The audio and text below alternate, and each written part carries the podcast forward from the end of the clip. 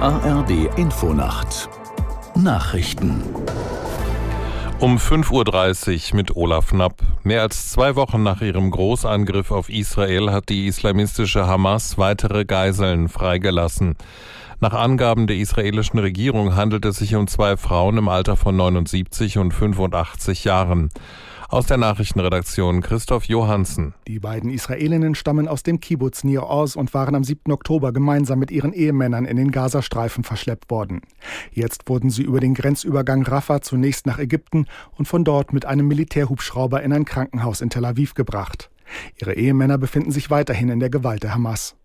Bei ihrem Angriff auf den Süden Israels hatten die Islamisten ein Massaker unter Zivilisten angerichtet und nach israelischen Regierungsangaben etwa 1400 Menschen getötet. Außerdem verschleppte die Hamas mehr als 200 Männer, Frauen und Kinder gewaltsam in den Gazastreifen. Die USA haben Forderungen nach einer Waffenruhe im Gazastreifen zurückgewiesen. Ein Sprecher des US-Außenministeriums erklärte, eine solche Feuerpause würde der islamistischen Hamas die Möglichkeit geben, sich zu erholen. Sie könne dann nachrüsten und neue Terrorangriffe gegen Israel vorbereiten. Russlands Außenminister Lavrov sprach sich hingegen für eine Feuerpause zwischen Israel und der Hamas aus. Anschließend sei eine umfassendere Lösung nötig. Mit der Lage im Nahen Osten befasst sich am Nachmittag unserer Zeit auch der UN-Sicherheitsrat. Für Deutschland nimmt Außenministerin Baerbock an den Beratungen teil. Die bisherige linken Politikerin Wagenknecht hat für einen politischen Neuanfang in Deutschland geworben. In den ARD-Tagesthemen erklärte Wagenknecht, warum sie eine neue Partei gründen will. Es gibt doch eine unglaubliche Repräsentationslücke. Viele wissen nicht mehr, was sie wählen sollen. Wir haben die schlechteste Regierung der bundesdeutschen Geschichte.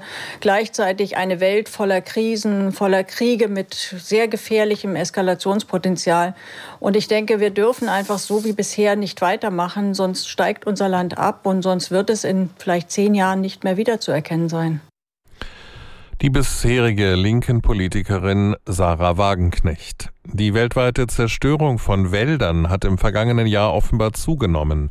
Verschiedene Organisationen, unter ihnen die Umweltstiftung WWF, veröffentlichten eine entsprechende Untersuchung. Demnach gingen vergangenes Jahr 6,6 Millionen Hektar Wald verloren. Das sei gegenüber 2021 ein Anstieg um vier Prozent. Fast alle betroffenen Flächen liegen demnach in tropischen Regionen. Als Hauptursachen für die Zerstörung von Wäldern nennt der Bericht Landwirtschaft, Straßenbau, Brände Gelände und kommerzielles Holzfällen. Die Autoren beklagen, dass auch die biologische Vielfalt in Wäldern stark abnehme. Das waren die Nachrichten. Das Wetter in Deutschland. Am Tage verbreitet Schauer im Südosten zunächst freundlich, maximal 11 bis 17 Grad. Am Mittwoch viel Regen und nur gebietsweise etwas Sonne bei 9 bis 17 Grad. Und das waren jetzt die Nachrichten.